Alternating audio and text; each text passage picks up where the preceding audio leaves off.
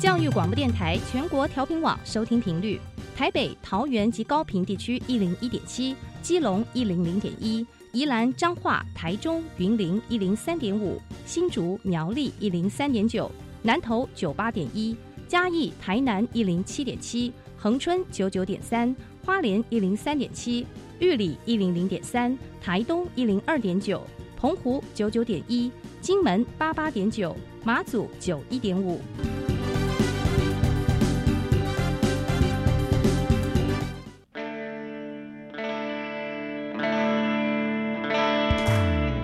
命时时有惊喜，生活处处是学习。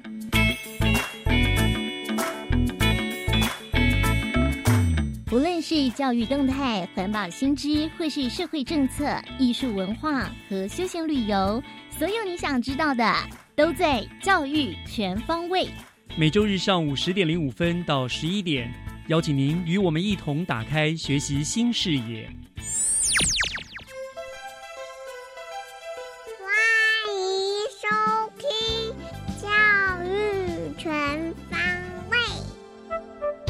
早安，各位亲爱的听众朋友们，欢迎收听十一月二十七号的教育全方位，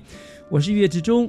呃，纷扰多时的九合一大选呢，终于在昨天落幕了哦。那么，不论您支持的候选人是否当选了，我想我们都要恭喜台湾再一次的经历了一次民主的洗礼。那么，选举的恩怨都是一时的，重点是希望当选人都能够不负选民所托，将台湾带往更幸福安定的理想社会。那么当选的人，请加油！我们选民朋友们，我们也要继续担任监督的角色，大家一起来努力，让台湾更美好。那么今天教育全方位照例的呢，就让我们从学习加油站的单元开始喽。学习加油站，掌握资讯，学习加值。今天来到学习加油站的贵宾呢，是我们新北市曲尺国小的林习恩校长。那么曲尺国小在今年被行政院农委会水土保持局核定为水土保持酷学校示范基地，酷就是那个很酷的那个酷啊。那我们就要请林校长来跟大家分享曲尺国小在水土保持上面所做的一些教学跟努力啊。那校长你在我们的现场了，校长您好，好，各位全国听众大家好，我是曲尺国小校长，是恭喜校长哈，我这个获得了这样子的一个、呃呃示范基地哈。但是我想先请教校长了，就是听跟听众朋友们解释一下何谓水土保持库学校推广示范基地啊？好，那呃曲尺国小的位置就刚好在碧潭还有乌来风景区的正中间哦。嗯那也是全国很重要的一个水源地哦，翡翠水库的临近哦。是那其实就在那个七年前哦，有一个苏迪勒风灾，那造成一个蛮大的一个哦，等于是社区型的一个灾害。那同时呢，附近的一个生态非常丰富，所以学校这边呢，那也就推广了防灾教育。那刚好临近有水土保持或者是溪流的一个高浅式区域，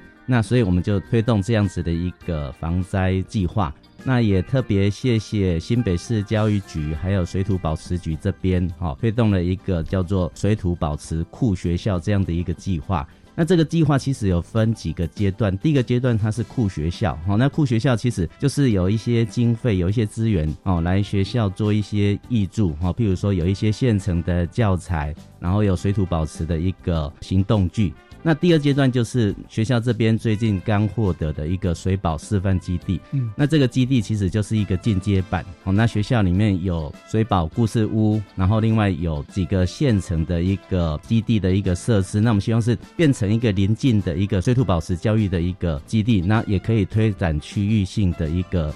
策略联盟，也欢迎全国的各个学校到水保示范基地来做参访交流。哦，所以就是说界定你们是一个呃表现优良，然后如果别的学校想要想要该怎么做的话，可以到贵校去做一个参考，去做一个你们做一个是一个示范的这样子。对对对对对。哦，那因为刚好其实临近有包括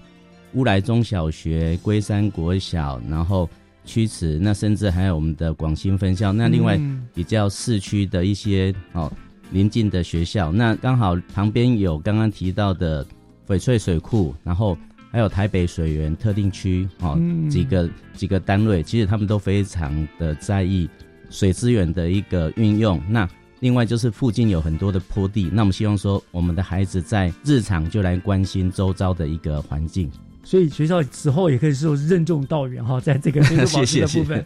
好，那刚刚聊讲，刚刚校长也大概介绍了一下屈指国小所在的位置哈。我们想了解一下屈指国小，所以当初会做这些水土保持，就是因为因为你们的地理位置。对，因为是地理位置，然后再加上其实学校本来在推动的愿景里面哦嗯就有这样子。那学校其实那个第一阶段我们的愿景就是人文心、自然情嗯哦、创新力、活力够这几个面向。那后来呢，呃，透过同仁的一些对话，我们把学校的一个扣那个课程呢，把它建制为美丽生活哦。嗯那美的部分就是人文美学的这一个部分，那么希望用美学的观点来营造社区，然后透过人际之间的互动，哦，大家能够共好。嗯那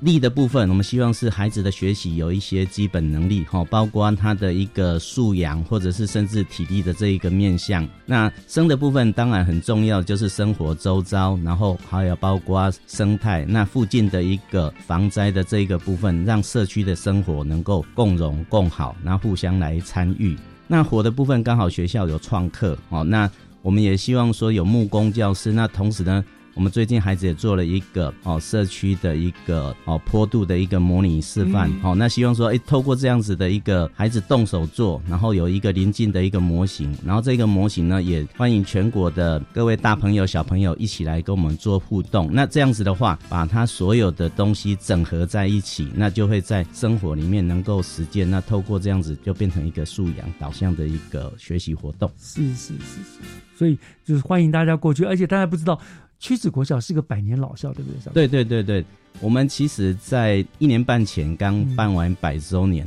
那其实情景也非常特殊，因为刚好就在疫情的第一个初始阶段，哦，就是啊我们大家应该都有印象，是刚开始有一百八十人哦确诊那一天，很严重的对对对，哦，而且那时候因为新北市教育局也非常关心哦师生的一个健康，所以我们就婉拒了所有的贵宾哦，甚至包括百周年筹备会的主委哈。哦他们都只能线上来做一些参与，好可惜。啊！但是也很特别的，就是我们的百周年切蛋糕的那一个仪式哦，其实是真正以学生为中心是哦。我就邀请各班的班长啊，另外屈子国小有一个广兴分校，嗯还有幼儿园，就是我跟八位小朋友，我们一起来切蛋糕。然后这个时候，其实如果是一般的校庆，那大概都是长官来参与 哦。那我们这一次就非常特别的是，反而是以学生哦，那也也创造了不同的一个历史镜头画面。对学生来说也是难忘的。对对对对对，但是比较可惜的就是校友他们的参与就比较弱一点点。那我们希望说，未来有机会再来办理校友的这样子的一个，还有一个什么哦回娘家的一个双活动。夹子啊之类的。对对对对对对对对对。好，那当然学校就是百年老校了，所以不同的阶段有不同的任务。所以现阶段你们对于水土保持这件事，就是非常重视的一个、一个一个方法。所以你们在课程的设计、教学的内容啊、推动上面，是不是也都有呃比较强调在这些方面呢？因为刚好本身我也是新北市防灾教育辅导团的副召集人、嗯哦，那再加上刚刚所提到的一个社区的一个特性，那学校未来发展的一个必要性，我们希望说把这些做一个整合。那这个整合之外，哦，孩子能够了解社区，然后就是以社区社区的一个为中心。然后，同时也关注到我们目前在推动的新北那个学习型城市，那在这边也邀请大家，十一月二十七号礼拜天哦，礼拜天刚好就是节目播出的时间哦。嗯对是那这个时间呢，刚好在我们新北市政府有一个圣诞节的活动哦，是那是一个晚会活动，那刚好也很很多很多学校会来摆摊哦，那啊又关注到我们新北市所推行的安居乐业，那其中那一个部分哈、哦，防灾的部分就比较是一个韧性社区。那所谓韧性社区，就是希望说我们能够碰到灾害的时候，把灾害减损到最低。那如果真正碰到了，能够快速的复原，然后让我们嗯彼此在生活的时候能够有一个安居乐业的一个家庭。所以我想这个很重要，因为台湾毕竟因为地形啊、与气候的方面各方面的关系，我们是个天灾蛮蛮频繁的一个地区对区，不对？对对对，地震啦、台风啦，你看前一阵子就边坡又流失啦，嗯对，所以这个防灾的概念意意的确是非常重要的啊。有这种包括我们水土保持，也是一个可以避免危险发生一个很重要的议题。哎，对，其实我印象蛮深的是，其实七年前刚好我前一个服务学校是龟山国小，嗯那苏迪勒风灾的时候，其实大家都没有想象到说，哎，我们会碰到这么一个严重的一个灾害。贵校非常惨，对对对对对对。然后也因为这样子，所以孩子对灾害的那一个哦临场感，或者是他的体认的心情就会比较重一点。嗯那我们就希望说，透过刚刚跟大家分享的我们学校的四四个课程地图哦，课程主轴，然后让孩子从关心自己的。哦，生活周遭，然后透过关心社区，甚至整个新北市，甚至他所生活的一个大环境、嗯哦，那刚好我们百周年的一个主轴就是驱驰百年，广兴共好哦。嗯那这里面刚好有两个，第一个就是刚好，当然就是驱驰国小百周年。那广兴是因为学校有一个分校、嗯叫做广兴分校广兴分校嗯哦。那广兴共好，另外一个广兴的概念是，它其实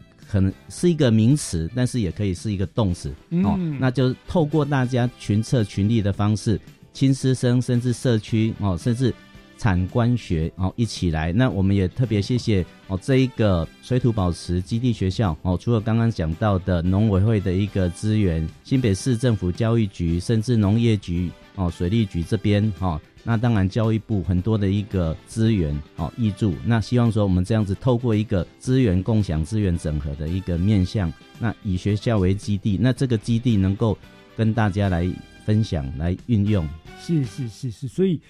真的不容易哈。所以总结的来说，像你们成为了这样的被赋予了这样的使命，一个示示范基地这样的使命之后哈，那你们除了刚刚你讲的做很多学校作为一个标本之外呢，示范之外，大概运作的目标还会是什么呢？那因为刚好就是学校有创客基地哦，嗯就是我们有木工，所以我们希望孩子能够动手做。那动手做创客之外，那个创客它跟防灾或者是水保的议题能够做一些整合哦，嗯甚至说，诶，譬如说我们之前就做过一个那个划船的一个游戏，那划船的游戏，那就让孩子去分辨一下，诶，有哪些灾害的类型，或者是说，诶，怎样子的一个方式来能够来关心周遭的水土保持或者是坡地安全。嗯那有时候坡地安全其实不止包括山坡地，就好像我们邻近的一个住宅，也可能社区有高低差哦，甚至很多学校其实有不同的一个高低差或者是边坡，那其实这些呢都可能可以作为一个坡地安全或者是生活你去检核是不是安全的一个部分。库学校其实是每年都会大概遴选二十所学校，嗯那我们新北市教育局其实今年呢，全国二十所学校里面哦，我们就占了八所。哦，对对对，所以所以比例非常高、嗯哦。那但是我们也希望说，哎，这些学校其实水土保持局它每年也会邀请这些学校类似回娘家的一个、嗯一个方式，好，然后分享彼此互动的一些情形，然后再来就是我们也透过一个策略联盟，譬如说，哎，虚子国小有教材研发，或者是有什么好的一个经验哦，然后彼此做一个策略联盟，再把它分享扩散出去。对对对所以，。所以也欢迎，就是对于这个水土保持有兴趣的议题的，啊，不管是老师啦，或者是其实任何人有兴趣的，都可以到呃徐子国小去欢迎大家，欢迎大家，对对因为因为其实我们也都很灾害跟明天到底哪一个先到，我们都没办法知道，是哎所以这是我们必学的一个功课。没错，真的非常感谢校长为我们做的说明哈、这个曲子国小就是一个很好的一个水土保持的示范基地，也是让孩子们学习尊重自然了，嗯对不对？爱惜山林的一个最佳的教育典范。对对对对对对，哎好，那我们今天就非常谢谢呃曲子国小林杰校长来跟我们做的一个非常棒的分享，谢谢校长哦。好，谢谢，也欢迎全国观众呢能够有机会到曲子国小来跟我们指导跟一起分享学习，谢谢，谢谢谢谢校长，好，谢。谢。接下来请听《娃娃看天下听小朋友分享校园里的事。欢迎收听《娃娃看天下》。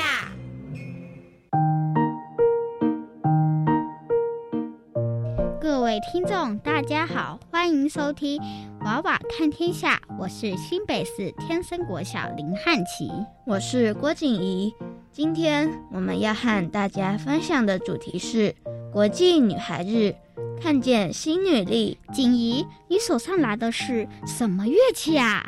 这是法国号，我可是管乐团里的法国号首席哦。哇，真好，好羡慕你们会玩乐器，不像我，只能看电视上的表演。那你有看这次国庆日表演吗？我好喜欢北语女中的乐仪旗队表演。我想，这么整齐划一的动作，除了默契之外，他们一定也花了不少时间练习。你看，他们在表演的时候，除了一边吹奏乐器之外，还要走位、变换队形，另外还要专注地看指挥，以及随时跟队友保持距离，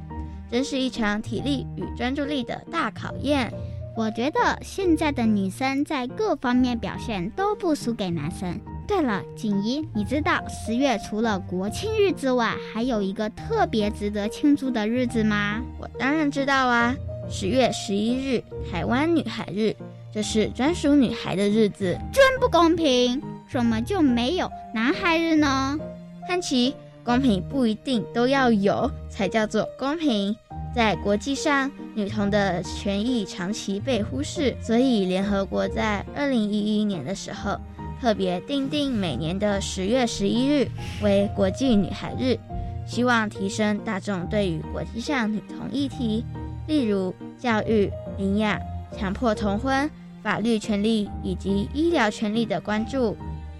我记得之前老师也提到过，有些国家有同婚的陋习。因为家里贫穷，需要借由结婚来获得男方家庭提供的财物，所以这些国家的女孩在未成年时就被迫要结婚生小孩，进入家庭中。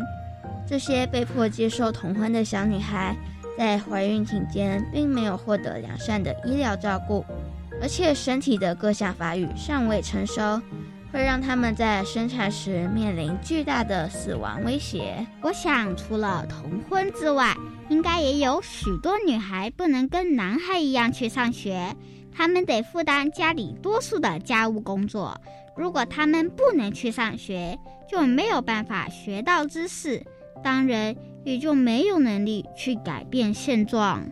这样。你知道为什么联合国要推动国际女孩日了吗？我了解了。不过话说回来，最近学校的走廊布置了一系列联合国永续发展目标，图书馆也正在办理认识 SDGs 的活动。锦怡，你知道什么是 SDGs 吗？我当然知道啊。SDGs 有十七项核心目标，包含消除饥饿、促进性别平权。负责任的生产与消费，减缓气候变迁等，主要是希望每个人都能在日常生活中落实，让世界变得更好。我们教室外刚好是目标五，性别平等，实现性别平等及所有女性之赋权。像我们在日常生活中，可以透过全家一起做家事。或者遇到家里的事情要讨论，可以借由平等决策的过程，大家共同参与来实践。在学校，老师也会教导女孩们要了解并捍卫自己的权利。为了支持女孩们找到她的人生榜样，老师也会积极的提供典范学习，希望女孩或者每一个人。都能够成为他们想要的任何样子。我记得图书馆有一套女力系列的绘本，我也是读了这些绘本才知道，原来在科学领域也有许多女性科学家的存在，而且她们对于社会的贡献不比男性差。像是课本上最常提到的居里夫人，她居里夫人，她除了是法国第一位女性教授。也是第一位获得诺贝尔奖的女性研究人员，而且还是第一位获得两次诺贝尔奖的杰出学者。但是我们却不知道她的名字。汉奇，你不觉得这样对女性真的很不公平吗？女性似乎结婚之后，名字也就跟着消失了。还好，因为性别平等的意识抬头，以后在教科书里，居里夫人也会出现她的名字——马里居里。这真是一个好消息，对于每一位女性，不再因为她走入婚姻就变得没有名字，成为依附丈夫的太太。我们要认真看待每一个人的成就与贡献，不管他是男性还是女性。这两三年，因为新冠疫情的影响，我们的生活和学习方式都有很大的改变。汉奇，你知道吗？有关新冠疫苗的幕后推手，包括 A Z、B N T 和莫德纳等。都是女性科学家，我印象最深刻的便是匈牙利籍女科学家卡里科。她是一位流浪三十年的科学家，在她四十年的学术生涯中，她在一间间的实验室流浪，被一个个研究计划申请拒绝，被大学降职，直到二零一三年加入 BNT 团队，她拿到人生中第一份稳定的工作。我觉得这些女科学家最值得我们学习的是，不管外在的环境如何的不友善，她们都依然坚持自己的理想，勇敢追梦。这让我想起了 A Z 疫苗的发明人吉尔伯特，他很讨厌“女科学家”这个标签。他曾公开抱怨：“现在都已经是二十一世纪了，为什么我们还在讨论女科学家？我不是女科学家，我是科学家。”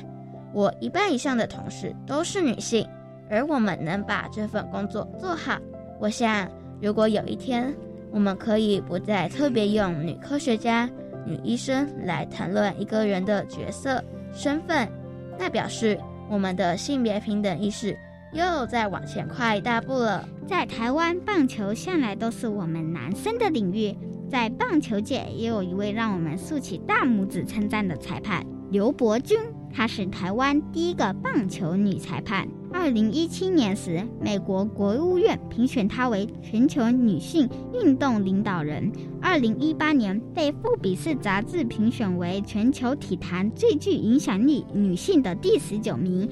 二零一九年，台湾第一个获得国际奥会女性与体育世界奖得主。她真的好厉害哦！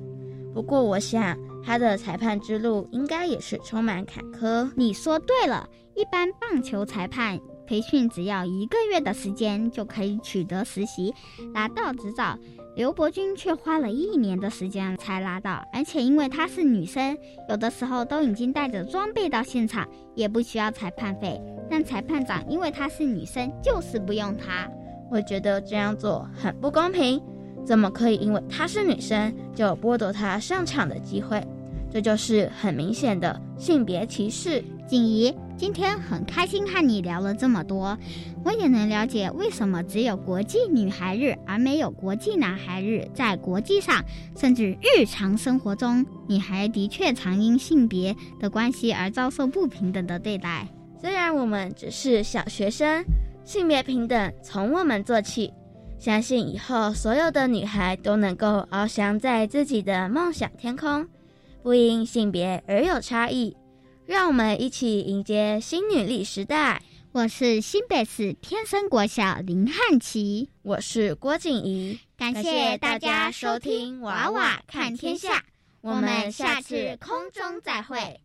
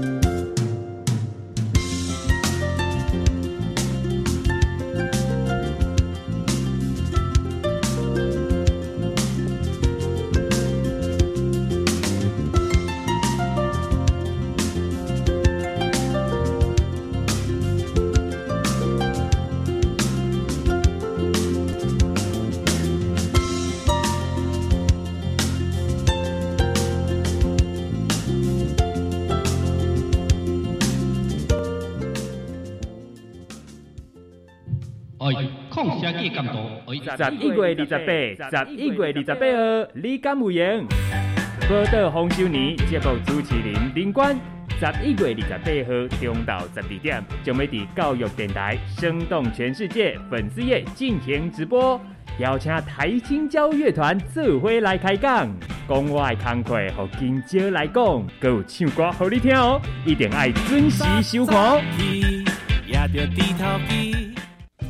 样飞全球行动计划要举办培训营喽！什么时候办理呢？一百一十二年一月，在全国北中南东区办理四场培力青年组队提案，连结国际组织，运用连结经验以及所见所闻，实践在地永续行动方案。什么时候要报名啊？十二月十二号中午十二点前到 iYouth 青年国际圆梦平台线上报名，也要完成线上学习课程哦。以上广告是由教育部提供。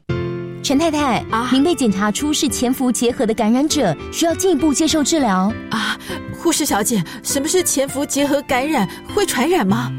别紧张，潜伏结核感染是指被结核菌感染，但还没发病，所以不会传染给别人啊。这样啊，潜伏期是最好的治疗时机，治愈率高达九成以上哦。啊，我会按时吃药，完成治疗。以上广告由卫生福利部疾病管制署提供。合唱无设限，我们是台北室内合唱团。您现在收听的是教育广播电台。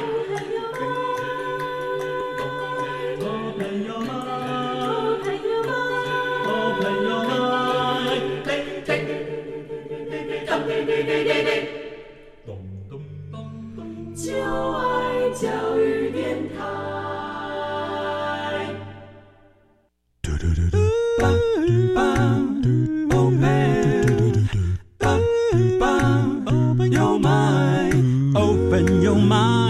就爱教育电台。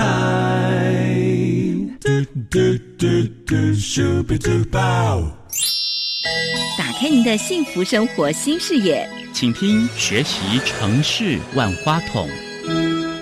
您正在收听的节目是教育广播电台《教育全方位》，我是岳志忠。节目的后半段又来到了学习城市万花筒的单元。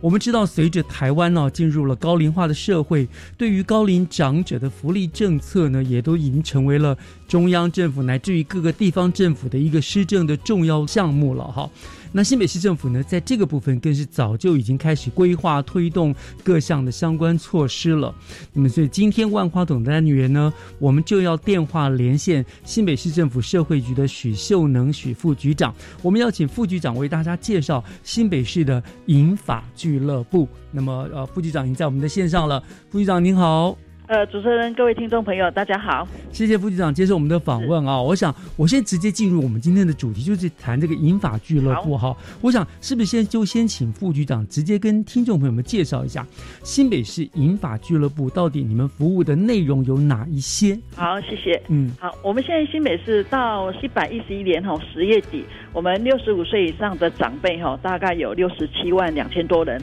那占我们新北市人口大概十六点八八，那每个月的长辈哈，这个平均增加大概三千多人，所以大概每年都会增加大概三四万的长辈，好，六十五岁以上长辈。那我们现在在二十九个行政区，也有十一个行政区的老人人口也高达百分之二十以上，哦，也是达到我们高龄社会的这个标准。真的，那是，所以为了我们要鼓励我们长辈走出家门，然后提升呃社会参与跟人际的互动。所以让他们也在熟悉的环境哈继续生活，然后提升他们的一个生活品质。嗯，所以呢，我们新北市政府呢，从一百零一年开始，我们就结合了里办公室，还有我们社区发展协会啦、民间团体啊等等的，啊，我们来规划哈设置银华俱乐部的一个服务。嗯，那我们是整合哈这些照顾的资源来推动这种社区式的照顾。哦，而且我们依照办理的哈单位的服务量能，逐步去辅导使它升级啊，从银发俱乐部的一点零到四点零，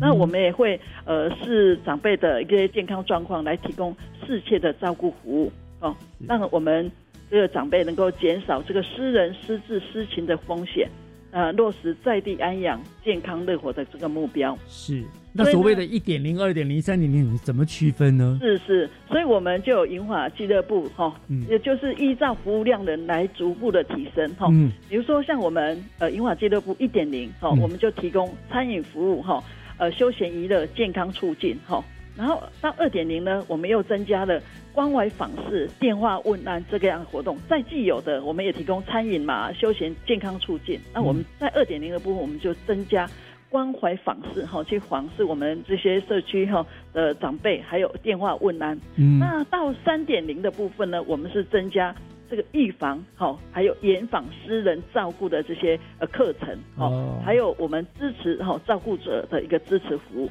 哦，在既有的这些服务，然后接下来我们再升级到银华俱乐部的四点零，哦，我们增加了智慧照顾跟喘息服务，哦，所以其实就是按照哦服务量能哦逐步的提升，先从一点零、二点零、三点零到四点零，那他服务的量能就会呃更多哦，更多人来帮忙这些长辈。那也就是说，现在的俱乐部银发俱乐部其实就是一点零到四点都有。就是看你成立的先后，对不对？然后最初就一点零，然后慢慢慢慢增加服务，增加服务到四点零。对对对，增加它的服务功能。对。那我们当然知道，这个所谓的银法俱乐部，其实我想各县市大概都有吧。好，那我们新北市的银法俱乐部，它的特色跟创新服务又有哪一些呢？好的。其实我们银华俱乐部是我们市府哈对长辈照顾的重要政策哈，所以这四年来我们也很努力的去结合我们这个哈以办公处还有我们民间的团体哈来设置哦，那所以呃在这个部我们现在已经达到哈，我们有里里有银华俱乐部，新北市有一千零三十二个里。我们每个里至少都有一个银发俱乐部，所以所以今天我们的题目“里里银发俱乐部”不是一个目标，是我们已经达成了。的，我们今年六月就已经达到了，太厉害了，不可思议，一千多个耶！对，一零三二，我们不止一零三二，我们现在是一零三二个里，每个里都有。我们现在到现在为止有一千一百。呃，七十九个，所以有的一有的你还不止一个哈。对，有的两个，对。哦，是是是。那我们在这个英华俱乐部的一个特色呢，跟创新，跟大家说明一下哈。其实我们呃是结合多元的类型的场地哦。我们当然有公有的场地，当然公有的场地是有限，所以为了我们要扩大这个施工协力哈。共同来办理好这个银华俱乐部，所以我们除了原来的活动中心以外，我们还有新开发哦公益大厦管理委员会，好还有咖啡店呐、桌游啊等等，好这些地点来办理，我们让长者也有更多元的选择，而且最主要是让它便利，哈。就近可以使用这样的服务，这个很重要。长者毕竟不像年轻人可以到处拍拍照哈，是是是，越越方便越越便利越好。就在他住住家附近就有这样的一个下个楼就好了，对不对哈？对。那另外第二个就是我们的特色是，我们其实有设的哈，创立的辅导团的制度，哦，让我们的服务更深化哈。刚才我谈到，我们现在有一千一百七十九个哈银华俱乐部。所以，我们当然要去培力他们，要去辅导他们。好，所以为了辅导办理这些单位的哈，能够健全发展，增加他们的服务量能哈，所以我们现在已经有开发三个辅导团，嗯，包括我们台湾燕山社会呃实践协会，还有我们这个台湾黄豹联盟，还有治理科技大学这三个单位哈，帮我们协助到我们这个一千一百好七十九点去进行辅导。人才的培育，哈，职工的训练，哈，行销、永续发展等等，还有共生共能等等的这些相关工作，好，落实社区化的这个照顾服务，哈，让我们这些长辈，哈，可以在地，哈。生活在地健康哈，那促进他们的身心健康。所以这三个辅导团，他们都会分别有他们的负责区域。是是是，我们有分，因为新北市有二十九区嘛，哈。比如说像我们台湾燕山社会实践协会，它负责就是我们的土城、树林、三峡、莺歌。哦。那我们治理科技大学，因为它是在板桥嘛，所以它是帮我们辅导板桥区的这些银华俱乐部。了解了解。好，那第三个我们的特色呢，是我们在银华俱乐部里面，我们导入多元的。方案好，让我们这个银华俱乐部能够丰富哦里面的一些活动，所以呢，我们现在就是银华俱乐部哈导入了很多项的服务方案，包括我们社区的动健康，我们还有数位课程，我们有心灵 SPA，我们有认知优人蒙特梭利的方案，还有我们有生命绘本、手机互动的课程，好，或是山西动动脑，还有一些预防延缓失能的课程。哦，还有完美人生系列课程哦，还有包括我们高龄者的道路安全哦，独老五福的方案哦，这些方案就是要让长辈在这个银华俱乐部不会无聊。它有很多方案的注入，让长辈在这里，他也可以学习动健康哈，嗯，促进身心，他也可以学习数位课程哦，手机怎么使用呢？哈，这些课程让他们也可以跟年轻人、跟他的孙子、他的小孩做一个哈沟通。嗯，那包括还有那个生命绘本，他把这一生哈的一些呃经历啦哈，我们透过绘本的方式把它整理起来。哦，是，所以我们的课程哈。真的很多元，丰富，真的那身心灵健康各方面全部都照顾到了啊！是是，有一种就是让他们不断的学习，不断的刺激他们的感觉哈，刺激他们的成长，这样很很丰富的内容。是那第四个部分，我们就是培训了各类型的行动讲师哈，来提供我们这个银华俱乐部的服务品质哈。所以我们现在就是呃提升服务品质，是我们这个哈。精进的一个重点，所以我们有规划很完善的一个专业师资的培训制度。我们是采用模组化的课程方式，哈，那也开发呃单位的专业能能力的安排，好这些教育训练，那强化整个整体的服务量呢，像是呃我们呃动健康的种子师资啦，哈，或是幸福创造师啦、陆老师啦，哈，还有认知呃优人的这个倡导员啊，生命绘本的种子师资。我们刚才讲的那些多元的方案课程，其实还是要有这些专业的师资来做培训，所以我们是有系统哈，然后有这个模组来培训各类的这些种子老师，然后到我们各个据点去教长辈。所以这整个这个计划真的非常完整哈，不是只是列出来一个方案，然后去外面找人请人帮忙，是你们自己本身就培育了这样的师资，对不对？是是没错，真的很棒。嗯嗯，那接下来第五个。特色呢，是我们导入生理量测的设备，那持续的优化那个资讯系统。那其实我们一直在推，就是我们是那个智能照顾，那最主要是节省能力啦，然后也可以减少我们办理单位的一些行政呃负担。所以我们从一百一十年开始哈，我们就开始推持续的推动呃这个。基础的这些资讯设备，所以我们有购买电脑啊，还有刷卡机，然后给我们的这些银发俱乐部的单位哦，还有包括生理量测啦等等，就是要透过优化我们银发俱乐部的这些资讯管理，然后哎建立人才资料库啦、服务地图啦，还有我们长辈联络部啦、报道刷卡啦哈，或是一些健康数据的量测等等。我们希望透过这样一个科技哈。智慧的管理哈，然后让我们这些呃这个办理单位能够更轻松，然后我们也可以让我们长辈哦他们的一些呃私人照顾哦，比如说哎他们透过这个生理量测，他们每天来会有量血压啦，或是量体温啦，透过这个大数据，我们也可以回馈到我们长辈他的一些生理状况。还有，就让他们家属也知道他的一个身体状况，所以我们在这个部分哈，到今年十月，我们也导入生理量测哈，有两百六十八台，而且持续在增加中。科技的加入的确给你们帮助很大，对不对？是，可以做很好的一个数据管理。是是，对。那另外还有就是我们第六个特色，我们是呃建制专业人才资料库，然后服务单位资源共享。哦，那我们已经开发人才资料库，就是把我刚才讲那些。受训的种子师资，我们会在这个资料库，然后我们主动串联专业的师资，然后就是媒合到我们这个银华俱乐部，哦，将这个专业的职人导入服务，然后也提升我们长辈的服务效益，然后有效的来应用我们这些人力资源，而且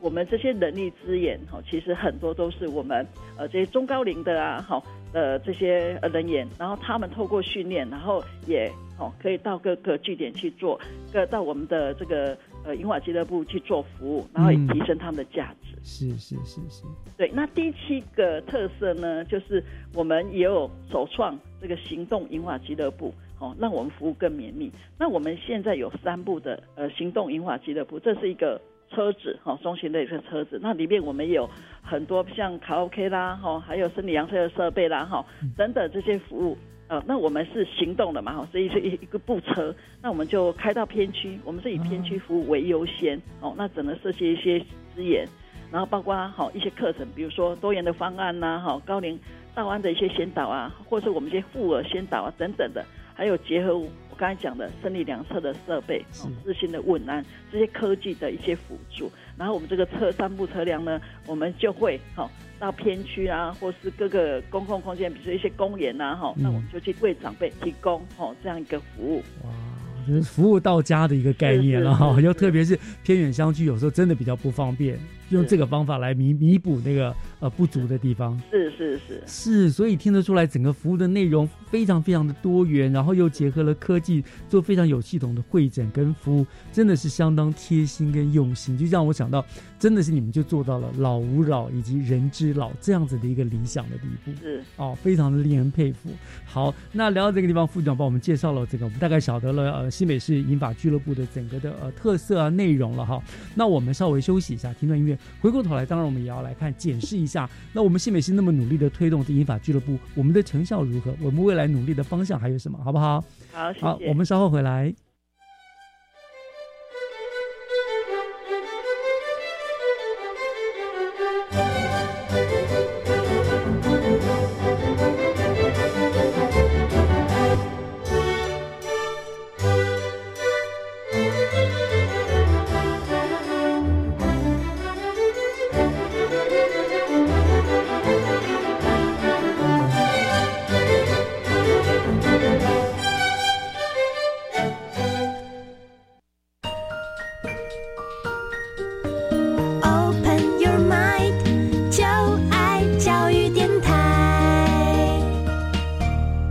Open Your Mind，就爱教育电台，欢迎您回到学习城市万花筒的单元，我是岳志忠。今天跟我们做电话连线的来宾呢，是我们新北市政府社会局的许秀能副局长，他来跟我们谈的主题是新北市的里里银发俱乐部，就是每一个里呢都有了银发俱乐部来照顾这些长者，而且不止一个哈、我们现在一千零三十二个里呢，有一千一百七十九个银发俱乐部了，而且我们还有行动银发俱乐部哈。刚刚副总跟我们聊了很多，好，副总，那我们叫这这是呃听得出来。我们整个社会局对于这个老人的照顾可以说是非常非常的贴心，非常的用心哈。那么你们持续推动这个里里英法俱乐部哈，目前推动的绩效，嗯，刚刚您说哦，就很多处嘛，对不对？是是不是？那是不是大概整个成效是怎么样呢？好，那个里里银发俱乐部其实是我们侯市长重要的证件哈，嗯他四年内就是要达到里里有银华俱乐部。那我刚才也跟大家分享，就是我们有一千零三十二个里，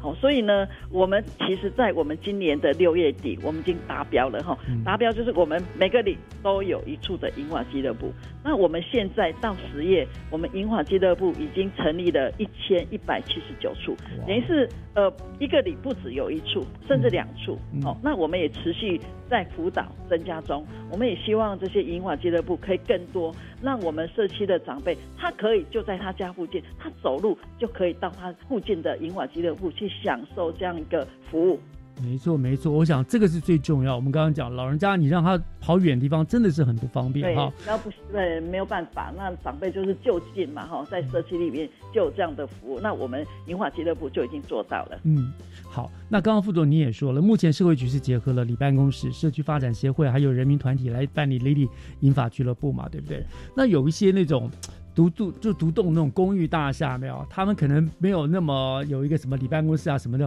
独栋大厦的长者，他们怎么样可以让他们可以更便利的使用这上面的服务？未来在我们社区服务还会推动什么样子的创新策略来实践这个我们刚刚侯市长一直强调这个长者安居在新北这样子的一个理想呢？是，其实就如刚才我们主持人讲的哈，其实我们这四年来，我们也很努力的结合我们的旅办活动中心、我们的这个民间的单位，甚至我们还结到结合到咖啡店、周游店哈。嗯那我们也在想，其实我们的公益大厦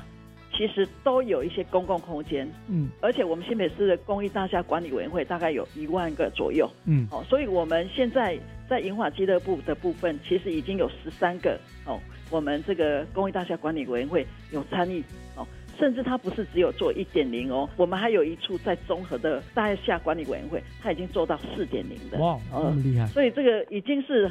十个时段，就每天都有让我们这个公益大厦里面的长辈哦都可以接受这些多元的服务。哦，所以我们有看到，就是说，那我们新北市有一万多个公益大厦管理委员会，其实他们有很多公共空间。我们期待是我们长辈他住在楼上，他走路下楼就可以有这个银发俱乐部的资源可以来使用。哦，所以我们现在就是大力在推。好，我们从今年九月开始，我们就推动这个银发俱乐部先修班。哦，我们期待这个公益大厦管理委员会哈纳入长辈的一个服务网络。那我们管理哦委员会，它可以利用公益大厦的公共空间，然后结合自工或是住户的这些资源，共同来推动。哦，那我们这些社区的长辈。住在这个公益大厦管理委员会的长辈，他下楼就可以参加各类的活动。嗯，那这样的话其实可以维持哈我们这些身心机能的一些健康促进的活动。那我们呃现在九月就可以开始在推动，我们目前大概也有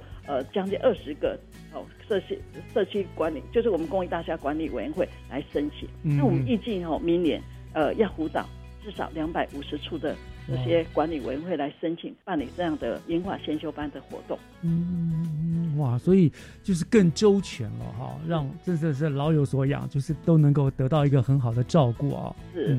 好，那呃，局里做了这么多、这么多的事情哦，那就副总您的观察哦，这个银发俱乐部对于社区长者。跟他们的家属到底这样子设立普遍设立广设以后，有了什么样子的一个影响？跟他们有什么实际的帮助呢？诶，其实我们长辈参加我们英华俱乐部，其实他们的回馈都很正面。嗯，不管是参加一点零到四点零，好这些活动或课程，好他们很多正面的回馈给我们。好，所以在这个部分，不只是呃可以促进我们这个长辈的身心健康，哈。那我们一百零一年，我们在老人健康的状况调查结果，那我们一百零九年，我们每年会做那个老人健康的生活状况调查。那在这个部分，我们看到我们新北市哈维持有九成的健康或也健康的长辈，那足以证明哈，就是验证说，哎，其实我们在推这个银华俱乐部的一个成果。那实际参与服务的长辈也有很多数的哈，他会觉得自己变得更健康了，嗯，维持良好的一个身灵身心灵的一个状态，这是长辈哈对我们这样一个方案的一个回馈，因为觉得身心灵都健康了，因为他们跟多了跟人家的互动，那你们又有带动健康什么？我想比他一个人待在家里面，当然要健康多了，对不对？没错，他在这里。有人可以聊天，有很多哦多元的一些服务方案让他可以参与，所以身体健康了，这是长辈第一个对我们的一个回馈了哈。第二个就是人际互动的部分，嗯，因为我们李李文化俱乐部就是让每位长辈他在地哈就有一个安全活动的一个场地，哦，那。这个也可以，他们在这个场地，他们可以跟这些伙伴哈，跟这些呃这个呃长辈一起呃泡茶、聊天、唱歌，或是做一些这个动健康、嗯促进社交的一些活动。是，而且我刚才讲的，他们也有很多的，比如山西的课程啊等等的，也可以学习新知。是。那透过这样，不管是呃健康促进的活动啊，或是多元方案啦，或是各类的哈，比如说呃交通安全的一些先导啊哈。让长辈在这里可以维持一个健康，然后减缓退化失能的几率。没错，没错。人际互动其实对他们来讲也是一个非常没错，跟人家的互动刺激他的这些观感机能啊，就不容易老化，真的，嗯，很棒。那另外还有一个就是社会参与，是，因为很多长辈他退休以后，好从职场退休以后，其实都还很很很长的一段哈时间，好，所以在这个部分他可以活跃。在社区里面，在社会里面，那我们透过专业培训的课程来协助长者，哦，强化他的能力，激发他的潜能，哈，也让我们长者哈这些长辈可以投入志愿服务，或是担任各类的讲师，嗯，进而能够提升他们的自信心，创造贡献社会的一些价值。他们可以透过借由服务的一些好成果展现，来提升成就感。好，那长辈对这样更有哦话题的跟这个家属分享。所以，我刚才有跟大家分享，我们其实很多这个种子教师，其实很多都是啊，我们中高龄啊，甚至我们长辈，他来参与我们这些对培训课程，然后他再回到哦我们据点去做服务，让他们可以。我要在社区，然后让他们可以更提升自我的价值跟是，对，觉得自己还是一个有用的人哈，对，不是在那边等等老等人家老化而已，就是还是有人，这可以让他更充满了动力跟活力的。是是是，没错 哈。嗯，那另外还有就是我们在这个呃银华俱乐部，其实呃对减轻哦我们家属照顾的负荷，我们长辈他身心健康以外，除了说可以减缓子女的照顾负荷。我想我们似乎也没有跳过对于这个家属照顾的需求，嗯，所以那个我们家庭照顾是呃家庭支柱啊。如果说照顾者哦他倒下，那被照顾者他的生活也可能受到影响。所以我们呃一直在积极辅导哈，我们医法俱乐部从一点零逐步提升到呃四点零哦，就鼓励我们哦这些呃单位哦来提升它的服务量能跟提升它的。服务的功能，甚至四点零可以办到喘息服务，来减轻我们照顾的压压力。我想这个部分哈，我们大概有四个部分，从呃身体健康、长辈的身体健康、跟人际互动、社会成瘾，还有减轻我们这个家属的照顾负荷。所以我们在这个银发俱乐部，对长辈、对家属，其实都有很大的一个注意跟帮忙。的确，我们讲家中如果有有高龄长者，的确需要我们花更多的心力啦、时间去照顾，所以这一点真的要非常感谢市府社会局，特别社会局那个李李银发俱乐部的这样子的一个政策，不但打造了银发族一个乐活的环境、舒心的照顾，同时很重要的就是为了家庭分担了很多很多的重担，对不对？真的是我们怎讲功德无量。好，那我们就非常谢谢今天非常感谢徐秀能副局长哈，来跟我们呃大家做这样子的一个介绍。丽丽有银发俱乐部，呃非常的重要，也感谢你们对我们社会的所做的贡献。今天我们访问到这个地方，谢谢副局长哦。好，谢谢谢谢主持人，谢谢谢谢。